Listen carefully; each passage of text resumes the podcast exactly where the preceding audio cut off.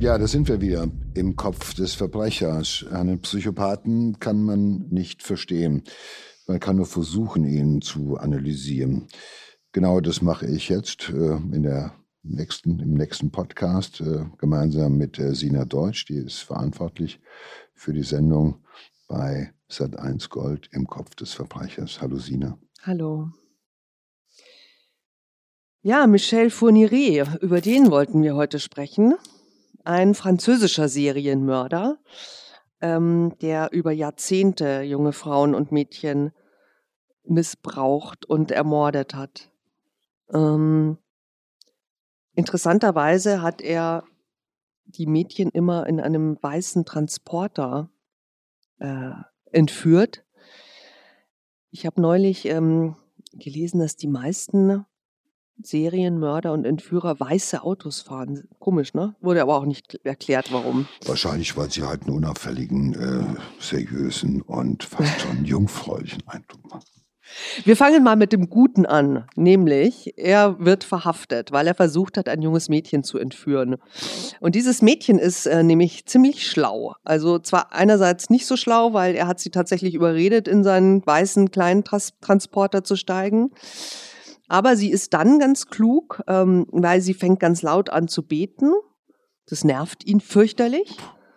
Ähm, er steckt sie hinten in den Laderaum, vergisst aber, sie zu fesseln. Und als er an einem Stoppschild halten muss, macht sie die hintere Tür auf, springt raus und rennt davon.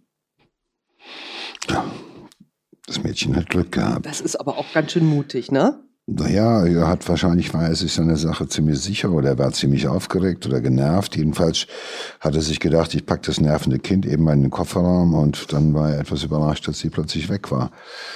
Sie hat ihn ausgetrickst. Naja, das ist gut, doch auch das ist ein Glück, aber für so einen, äh, der auf Jagd ist, ist das natürlich äh, frustrierend. Das ist irgendwo blöd, wenn das Opfer dir abhanden kommt. Äh, das ist für einen Täter frustrierend in dem Moment, ja. Aber ich denke mal, er wird weiter ähm, nicht abgelassen haben. Ja, also Gott sei Dank war das äh, sein letztes Opfer oder nicht, Gott sei Dank nicht Opfer. Ähm, ist nämlich tatsächlich so, also sie hat ein Auto angehalten, eine Frau äh, ist bei einer Frau eingestiegen und gesagt, zur Polizei fahren. Er hat das inzwischen gemerkt dass sie weg ist, hat umgedreht, um sie zu suchen, hat gedacht, mhm. sie läuft wahrscheinlich die Straße entlang oder so. Mhm. Das heißt, das Auto, wo das Mädchen drin sitzt mit der Frau, die sie zur Polizei fährt, und der Wagen von Funiri treffen sich quasi. Begegnen sich nochmal. Begegnen sich und sie sagt, das ist der Wagen und sie schreibt sich das Kennzeichen auf. Und damit war dieser Serienmörder gefasst. Ganz aufgewecktes Kind, das, äh, das Mädchen. Und okay, es ist natürlich äh, dann schnell rausgekommen, es war äh, Funere, Michel Funere. Das war ein in Belgien lebender Franzose, verheiratet, hatte Kinder, keine bekannten Vorstrafen. Und ähm, verraten hat ihn aber eigentlich seine ähm, Arroganz, seine Egomanie.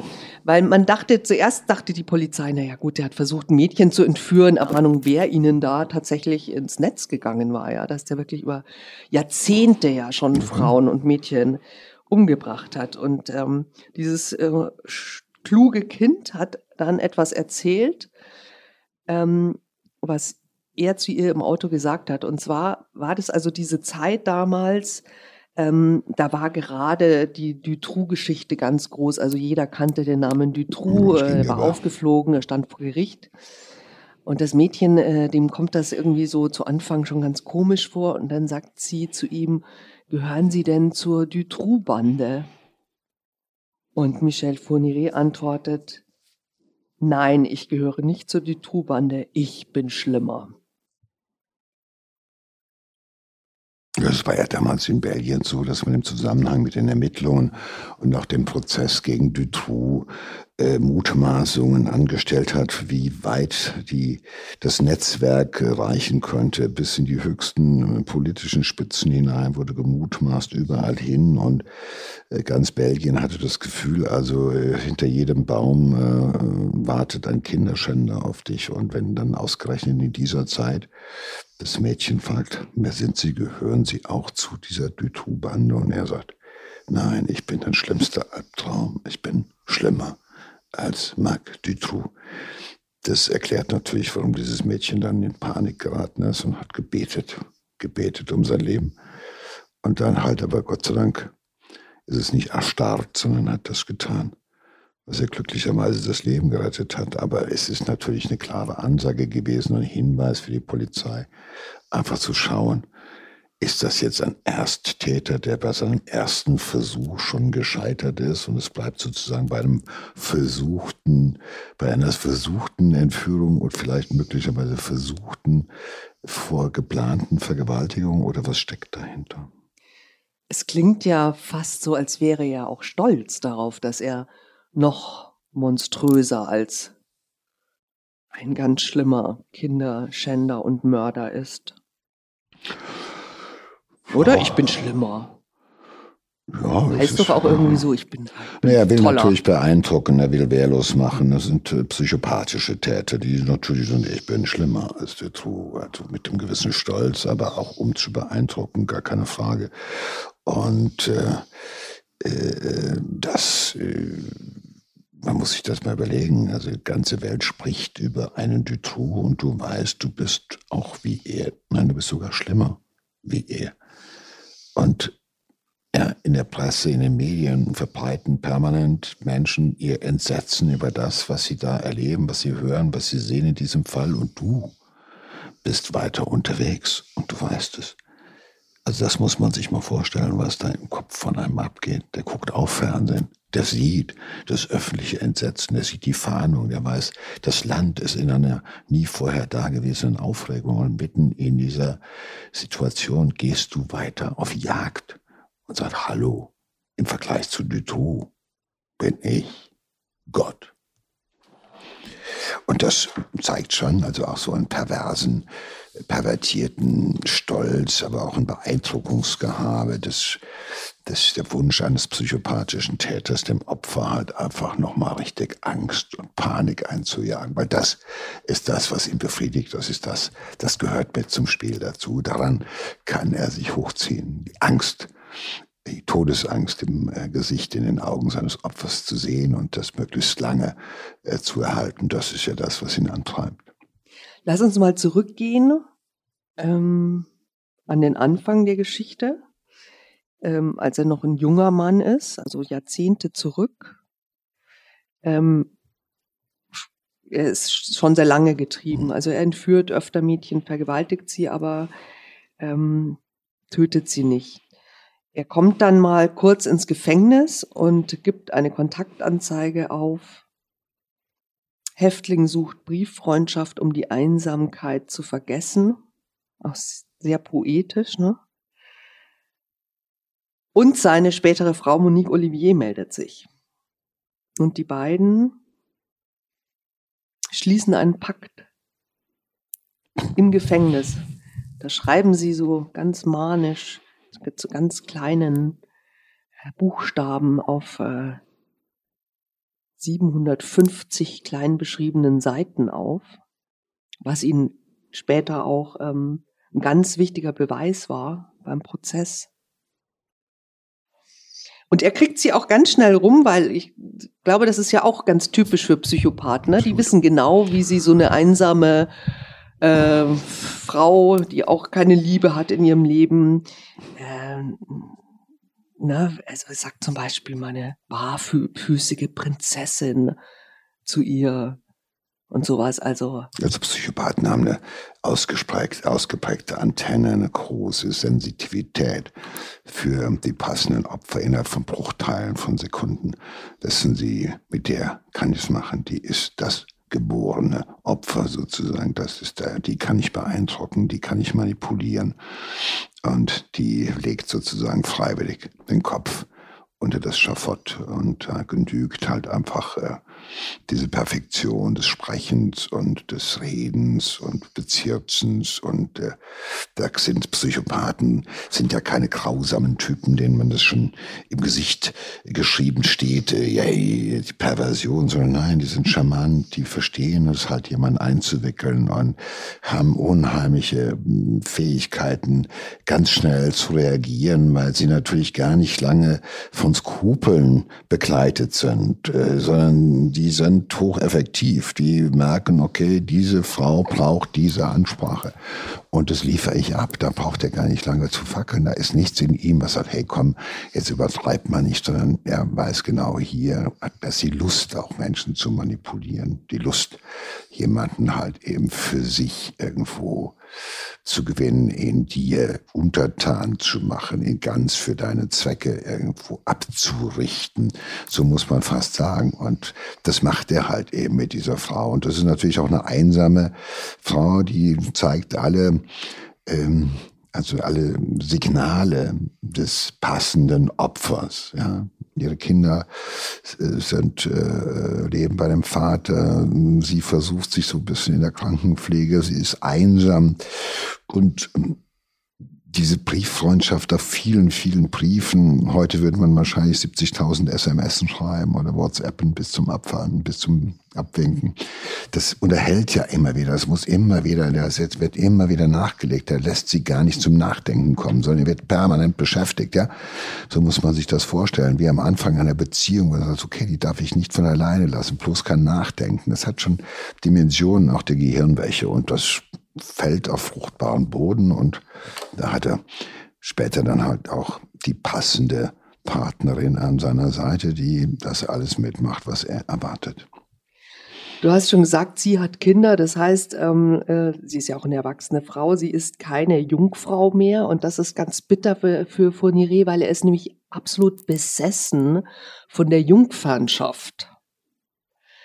Und ähm, nachdem also seine neue Freundin, Frau ähm, ihm das nicht bieten kann, schließen sie eben diesen Pakt, ein äh, junges Mädchen zu entführen, eine Jungfrau zu entführen. Und das tun sie dann tatsächlich auch. Am 11. Dezember 1987 entführen sie ein Mädchen, das Monique, also der Frau, ein bisschen ähnlich sieht und sie wollen mit der 17-Jährigen die Entjungferung nachspielen. Also das ist schon unglaublich. Naja oder? gut, aber es zeigt ja, wie er das Geschickte des einfädelt, dass er erstmal sagt, okay, diese Frau, der er sagt, ich liebe dich, du bist meine barfüßige Prinzessin und all so ein Quatsch, der sagt ja dann, okay, das, was du mir nicht mehr geben kannst in der Beziehung, ist, dass wir gemeinsam sozusagen, dass du, dass wir gemeinsam das die erste Nacht erleben, dass ne, ich der Mann bin, mit dem du es zum ersten Mal machst. Ich bin der, der, der die Jungfernschaft raubt oder nimmt oder du schenkst sie mir. Das kannst du nicht mehr. Du hast schon mit anderen, du hast schon Kinder. Aber deshalb musst du sozusagen bei diesem Ritual mitmachen, eine die ähnliche, ein die ähnliches Mädchen sozusagen mit mir gemeinsam entführen, was du mir sozusagen statt deiner stellvertretend für dich halt dabei bist, wenn ich sie entjungfere, weil das ist sozusagen dein Liebesbeweis, das verbindet uns auf besondere Weise. Und ja, und sie ist nicht nur dabei, als er sie, sie entführt, mit. sondern sie, sie, sie, sie äh, macht äh, ganz aktiv mit, ja. nämlich äh, damit es einfacher ist, weil natürlich auch ähm, es nicht so leicht ist, jetzt ein 17-jähriges Mädchen oder ein junges Mädchen in ein Auto zu locken. Aber es ist doch perfide, wenn man sagt, da ist ein nettes Ehepaar, da steigt Nein, nee, ein. pass auf, es war nicht mal das Ehepaar. Später haben sie das oft hm. äh, mit dem als Ehepaar gemacht, hm. auch Monika hat dann auch kind, ein Kind bekommen, noch einen Sohn, hm. da war das hm. Baby dann auch noch im Auto. Ne? Da hat natürlich überhaupt keiner Skrupel, da einzusteigen. Und beim ersten Mal war es so, Sie ist alleine in diesem Auto gefahren und hat ein Mädchen angesprochen und mitgenommen. Ähm, und äh, ein paar Kilometer weiter stand dann äh, Michelle Fourniret, ihr Mann mit einem Benzinkanister und dann sagte sie, oh, ein Armer, der hatte einen Unfall oder er, dem ist das Benzin aus, den, den, dem helfen wir auch, den lassen wir auch noch einsteigen und damit waren die beiden im Auto. Also schon unglaublich perfide. Ne? Naja, sie hat die Pläne, die er geschmiedet hat, natürlich irgendwo mitgemacht und irgendwann ist natürlich Rückkehr nicht mehr möglich. Wenn du das einmal gemacht hast, dann machst du weiter. Das ist oftmals die Krux bei der ganzen Angelegenheit. Und äh, weil wenn du halt in dieser Art und Weise Mittäterin bist, kommst du aus diesem Circulus viciosus, aus diesem tödlichen Kreislauf halt eben auch nur noch schwer raus. Und das Schlimme ist, dass sie ja auch in ihrer in gewisser Weise auch ebenso psychopathisch gestörten Mittäterinnen halt eben äh, ähm, da auch äh, die Skrupel verlieren, weil da ist jemand, der sagt, du brauchst keine Skrupel haben, das, was wir tun, das muss sein, das ist sozusagen, das ist das unser Geheimnis, das ist das, was es heilig macht, das ist das, was es ausmacht. Und äh, ja, und dafür brauchst, unsere Liebe braucht dauernd Opfer. Und das ist Wahnsinn. Ja, und schon beim ersten Mal auch, es ist nicht so, dass sie dann dabei ist, bei der Vergewaltigung, sondern ähm, sie gibt dem Mädchen äh, Medikamente, damit es ruhiger ist und bringt es ins Schlafzimmer und dann lässt sie das Mädchen mit ihrem Mann alleine.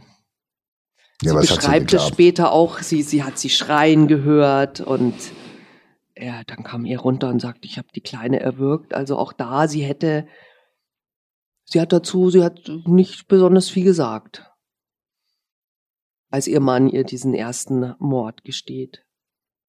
Ja, das ist halt äh, irgendwann haben diese Frauen offenbar, das Gefühl, dass sie aus dieser Nummer nicht mehr rauskommen, dass sie Werkzeug sind und zwar willfähriges Werkzeug und haben das Gefühl, dass sie das verdient haben, dass das ihr Schicksal ist, was sich jetzt in dieser Weise bestätigt und ähm, wir fragen uns immer, wie kann das eine Frau aushalten? Die ist selber auch eine Frau. Sie sieht, sie war selber auch ein Mädchen, hat selber Kinder.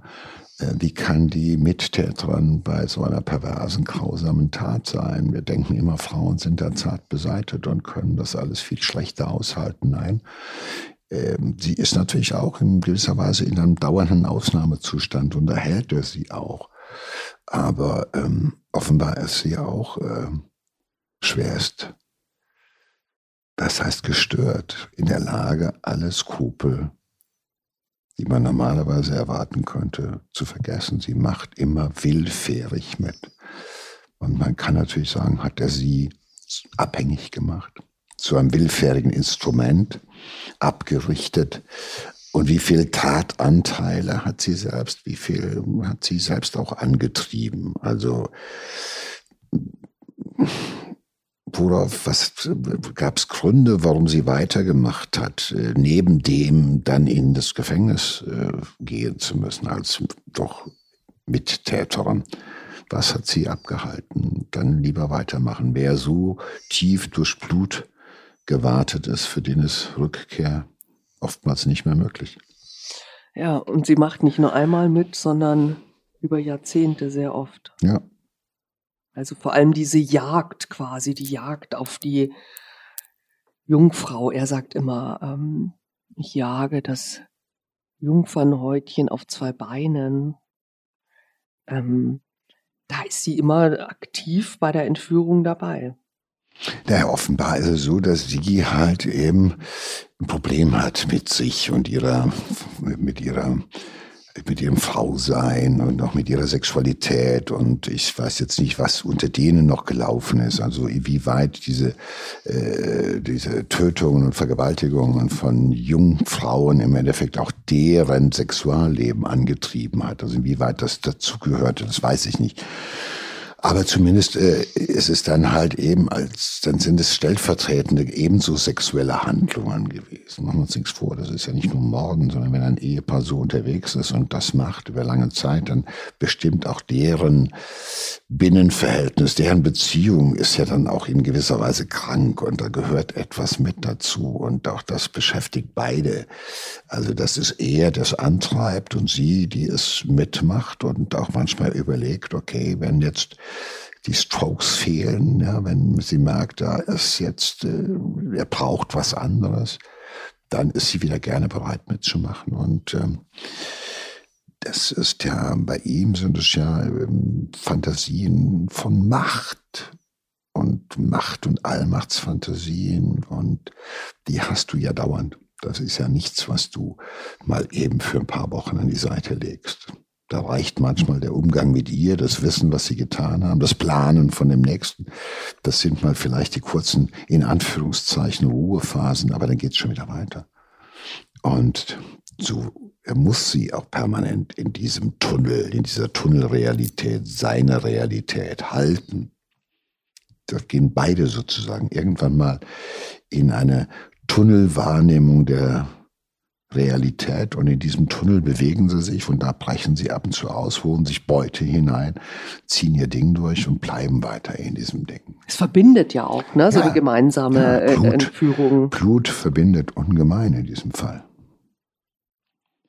Aber auf der anderen Seite nach draußen spielt er wahrscheinlich den absolut freundlichen Nachbarn und äh, es wäre interessant, was, was für ein Leben haben die beiden geliebt nach draußen. Ja, ähm, ich meine zu wissen, die haben ein sehr zurückgezogenes Leben geführt. Solche Leute entfernen sich gerne aus der Wahrnehmungsperspektive von Nachbarn in der Nähe. Das war bei, Dutroux nicht anders. Man zieht irgendwo in die Ardennen. Es war das Horrorhaus in Höxte, das war auch am Rande des, äh, Dings, wo die Leute es verstehen, sich abzukapseln, Normalität, aber auf der anderen Seite auch Distanz zu ihren Nachbarn zu halten. Das entspricht dem, was sie sagte, so eine Tunnelgeschichte zu bauen. Da kommt sozusagen eine imaginäre Glocke drüber. In dieser Glocke leben die beiden und ab und zu brechen sie aus und holen die Opfer dort hinein. Und der Rest, ja, sie bleiben den Nachbarn eigentlich ja, suspekt, die sind uninteressant, anscheinend normal. Man fragt sich, wer ist denn das? Aber mit denen will auch keiner so zu tun haben. Und das ist bewusst so. Ja, das wollen sie. Weil jeder ist Störfaktor. Jeder, den man nicht, dessen man sich nicht bemächtigen kann. Und im, im, im, im Gefüge in der Welt von Funire sind alle Figuren im Endeffekt Figuren, über die er Macht ausübt. Das ist seine Frau, das sind seine Opfer. Und alles andere würde stören. Sie ziehen sich sogar noch weiter zurück. Und zwar ähm, kaufen sie ein Schloss. Jetzt fragt man sich natürlich, woher hatten sie das Geld? Ähm, er hat dafür einen Mord begangen.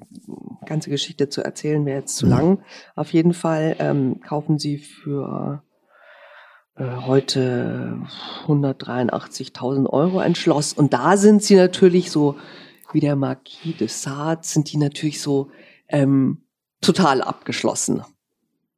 Ja, das ist da so, kommt überhaupt niemand mehr hin. Das ist im wahrsten Sinne des Wortes die Burg mit der, wie eine Wasserburg, da zieht man halt fast die, Zug, die Zugbrücke hoch und bleibt in dieser seltsamen Wirklichkeit. Und auf der anderen Seite scheint es ja auch etwas zu sein, dass man sich belohnt. Man steigt ja auf. Also normalerweise steigt man ab. Aber hier steigt man auf und auf einmal kommt halt eben diese Fantasie, wie bei Desart und so weiter und so fort. Ja, das wird befeuert und äh, man will plötzlich das, was man kennt. So ist es auch für seine Frau. Die will dann das, was man kennt und das kennt sie jetzt schon sehr lange. Das Aberwitzige ist ja, dass sie noch ein Kind bekommen, auch in dieser ja. seltsamen Verbindung, in dieser Ehe. Also das Kind auch noch eingesetzt wird als, als, als, als Köder sozusagen. Ja, ja zum Frau Beispiel auf dem, dem Schloss äh, ist es äh, so, dass sie Babysitter für das Kind ähm, suchen quasi. Und die Babysitter, die dann da, die Mädchen, die um das Baby zu sitten auf das Schloss kommen, werden es nicht mehr verlassen, weil sie sterben und ähm, zum Teil vergräbt er sie dann auch im Park. Also die Liste der Opfer wird immer länger. Ja, das ist schwerster, ausgeprägtester Sadismus und auch äh, nicht, äh, auch, äh, ja, das ist aber auch diese, sage ich mal, glaube ich, auch eine selbstverklärender Sadismus. Es genügt ihm ja nicht nur, dass er es weiß, sondern er hat seine Mittäterin, die ihm sozusagen immer wieder widerspiegelt, wo er eine doppelte Macht hat. Einmal über das Opfer, das Töten, das Missbrauchen, das Misshandeln. Das galt ihr auf, das galt ihn auf und auf der anderen Seite auch, dass er weiß, die hilft mir. Das ist sozusagen meine Dienerin. Das ist die, die mir zu Willen ist und so weiter und so fort. Das braucht er offenbar alles. Einer, der Allmacht erlebt und auch natürlich irgendwo ach, der, der macht ja das Unvorstellbare. Er, er ist ja permanent, macht er etwas, was alle Fantasie sprengt. Und er kommt damit durch. Er hat ja auch die Wahrnehmung, ihm, kann nichts passieren. Es, es hat ein perfektes System, also fast wie im Absolutismus, der halt die Vorlage gegeben hat von der, für die Literatur von Desart, wo man halt einfach sich Leute bestellen konnte, um sie zu Tode zu peitschen, zu misshandeln, zu missbrauchen, zu vierteilen, zu killen. Du kannst deine gesamte perverse Fantasie ausleben. Hast dort dein Schloss, ein sehr eleganter Rahmen, weil er ist ja äh, tatsächlich von Beruf, ähm, war ja Waldarbeiter. Ja. Ne? Und jetzt ist er ein Schlossherr. Das ist natürlich, das ist natürlich schon so. Ähm, Insignien von Macht und, und Reichtum, ne? das findet er. Er ist Größenwahn, er ist auch Größenwahn. Ja, vorweg hat er allenfalls den Wald vor dem Schloss irgendwo äh, betreten dürfen. Jetzt ist er der Schlossherr und hat Macht, Macht über Leben und Tod, Macht, sich zu nehmen, was er will. Äh, er kann unterwegs sein, er nimmt sich das wie ein, äh, ja, wie ein absolutistischer Herrscher äh, und geht darüber sogar noch hinaus. Und das ist etwas, das vollkommene äh, Gefühl, was er offenbar immer wieder braucht. Insgesamt ähm, hat er nach seiner Verhaftung gestanden, dass er acht Mädchen und junge Frauen entführt, vergewaltigt und anschließend, anschließend getötet hat. Da kommen aber auch regelmäßig immer noch welche dazu. Da kommen wir gleich noch drauf was auch, ähm, also er hat ja schon diesen gleichen Trick auch immer ähm, mit, mit der Frau und dem Baby im Auto, entführt sie, dann, äh, ja, äh, und wenn er mit äh, sie vergewaltigt, äh, zwingt er sie wohl ähm, dazu, zuerst zu sagen, bitte schlafen Sie mit mir, Monsieur, bevor er sie vergewaltigt. Warum macht er sowas? Ja, er braucht neue Strokes. Er möchte nicht irgendwo äh, dass äh, das Opfer äh, halt einfach sich demütig ergibt, sondern sie soll drum betteln, dass er sie vergewaltigt. Sie soll um Sex betteln mit ihm, weil in seiner Fantasie sozusagen, er, er, das ist so, das ist noch mehr als entwürdigen, noch weg. Das perfide, das Opfer bettelt aus Angst vor Tod um Sex mit ihm und er weiß, ich werde dich trotzdem töten. Also das ist eine weitere, der schreibt sozusagen seine Fantasie immer weiter fort und sie findet immer neue Exzesse. Und das ist immer noch mehr darauf abgerichtet, sich zu befriedigen, das Opfer immer weiter noch irgendwo in immer perfiderer Weise irgendwie in seine Fantasie einzubauen. Das Opfer muss halt alles machen und ein mieser, einfach nur ein mieser, äh, schmutziger Vergewaltiger zu sein, der ja am Anfang war und der ja auch immer geblieben ist, das reicht ihm nicht, sondern er möchte halt, so ähnlich wie seine Frau alles mitmacht und trotzdem ihn liebt, in Anführungszeichen, so möchte er auch, dass das Opfer nochmal, ja, weil ihm sagt, bitte, mach's mir, vergewaltige mich doch, ich will es von dir haben, mein Herrscher, mein Gebieter. Solche Fantasien hat, treiben ihn offenbar rum und äh, das ist im Endeffekt auch die perfekte Ausformung einer schweren sadistischen Form der Störung. Als er verhaftet ist, ähm, erweist er sich auch als sehr schwieriger ähm, Angeklagter. Also es braucht Monate, bis er überhaupt ein bisschen mit der Staatsanwaltschaft zusammenarbeitet. Für die Staatsanwaltschaft ist es ziemlich schwierig, weil es gibt äh, natürlich noch mehr Opfer, denkt man, ja, und ähm, von drei Opfern wurden die Leichen noch nicht gefunden. Das ist aber wichtig. Das ist für die Anklage wichtig und natürlich auch für die Angehörigen. Ja. Auch für den Rechtsmediziner, ähm, weil darauf Spuren sein können, ne? für den bevorstehenden Prozess zum Beispiel. Und da war er ähm, sehr schwierig. Also er hat so ein bisschen auch die Staatsanwaltschaft, hat man so den Eindruck, auch so ein bisschen manipuliert. Ja, so ähm, er wusste, die wollen noch für mich eine Aussage. Genau. Die brauchen noch, die brauchen die mich brauchen noch. mich, ja. Und daran hat er sich natürlich eine ganze Weile delektiert. Das war für ihn noch sozusagen sein letztes Ass im Ärmel. Da konnte er noch mal seine perverse äh, äh, Machtfantasie äh, für sich sozusagen noch mal ausleben. Ihr wollt was von mir. Ihr wollt wissen, wo ich die Opfer begraben habe. Ihr wollt eigentlich wissen, was ihr noch nicht wisst. Und damit hat er weiter sich sozusagen in diesem äh, Gefühl von, hey, ich weiß und ich entscheide, was ich sage, wann ich sage, wem ich sage. Also da hat er, obwohl er da schon beklagt war und schon im Knast saß, natürlich immer noch um diese Machtgeschichten, Machtgefühle gerungen.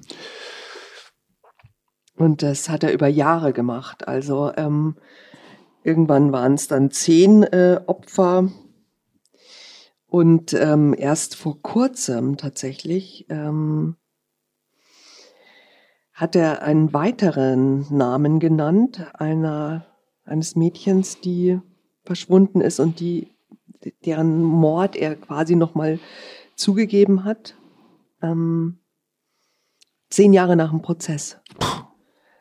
Und da drängt sich ja schon so ein bisschen die Frage auf, so, ja, die Welt hat sich weitergedreht, es gibt andere Mörder, ne? es gibt andere Serientäter, es gibt die Ja, ja, andere Schlagzeilen. Will er denn nochmal irgendwie, Er er braucht ja Aufmerksamkeit wahrscheinlich, ne? Absolut, Will er da ja, nochmal im Mittelpunkt stehen? Ja, also er hat sich ja schon in einer Art und Weise inszeniert, als er äh, bei der Rekonstruktion eines äh, Falles, da hatte er die Möglichkeit vor Hubschraubern, vor Kamerateams und so weiter, das alles nochmal irgendwie sozusagen die Rekonstruktion eines Falles nochmal äh, ähm, zu bieten im wahrsten Sinne des Wortes. Da hat er nochmal Aufmerksamkeit genossen, das, was er natürlich, das ist ja das, was bleibt das Entsetzen der Öffentlichkeit, der gesamten Welt über das, was einer getan hat. Und der Typ, der für dieses Entsetzen verantwortlich ist, genießt nochmal alle Aufmerksamkeit, hat nochmal diese gesamte dann mediale Macht. So, und jetzt verschwindet er im Gefängnis. Und da vergisst man ihn. Da ist er einer von vielen, aber natürlich ein extremer Fall. Und in diesem Fall ist er so weit, dass er sagt, okay, ich brauche noch mal, ich will noch mal vom Verderben glühen, da muss noch mal was. Und dann gesteht er weitere Fälle. Er ist jemand, der behält sozusagen bewusst die Leichen in seinem Keller, damit er von Zeit zu Zeit eine wieder aus der Versenkung verschwinden lassen kann, um wieder Öffentlichkeit zu genießen. Weil das ist das, was ihm bleibt. Das ist das, das Spiel, die Tatsache, ich sage, mit wem ich spiele, wann ich spiele. Ich sage, was ich gestehe, wann ich gestehe. Das ist der perverse Abgesang eines perversen Täters. Beide werden äh, natürlich auch ähm, verurteilt. Ähm, er äh, lebenslang auch mit so einer anschließenden Sicherungsverwahrung, wie das äh, gibt es in Frankreich auch, so ein ähnliches äh, System. Mm. Die, ähm, seine Frau Monique Olivier hat sich, hat nach 21 Jahren Ehe dann 2011 die Scheidung verlangt. Also sie sind heute nicht mehr zusammen. Sie haben auch während des Prozesses nicht miteinander geredet. Irgendwas ist da zerbrochen, oder? Ist nichts zerbrochen, da ist etwas, hat sich etwas äh, bei ihr im Hirn äh, eingestellt an Bewusstsein, was sie, was ihr abhanden gekommen war, nämlich die Einschätzung der Realität, dass das keine Liebe war, dass das keine, äh, das war ihr klar, dass es eine kranke, kaputte, perverse Beziehung ist. Und äh, manchmal braucht es halt eben äh, so eine Zäsur von außen, damit so eine Figur, sage ich mal, wie so eine Frau kapiert, auf was sie, auf welchen Weg sie sich gemacht hat. Und manchmal brauchen diese Leute auch den Impuls von außen, dass sie sich lösen können, weil man muss, darf nicht vergessen, wenn du immer wieder siehst, dass der Typ, mit dem du zusammenlebst, vergewaltigt und mordet in Serie, dann kannst du dir ausrechnen, dass du das auch nicht überleben wirst. Und auf einmal ist dann die Loslösung da. Und natürlich auch immer wieder die, auch die Erkenntnis deiner unendlichen Mitschuld und die Erkenntnis, dass dieser Typ, der dann plötzlich im Gericht auf der einen Seite, auf der richtigen Seite zum ersten Mal sitzt, nämlich dann als Angeklagter, so wie du halt eben auch, dass du sagst, okay, ich fange langsam an zu kapieren. Ich glaube, das ist das Günstigste, was man von ihr sagen kann. Das war die Geschichte von Michel Fourniret, einem der größten französischen Serienmörder. Danke fürs Zuhören.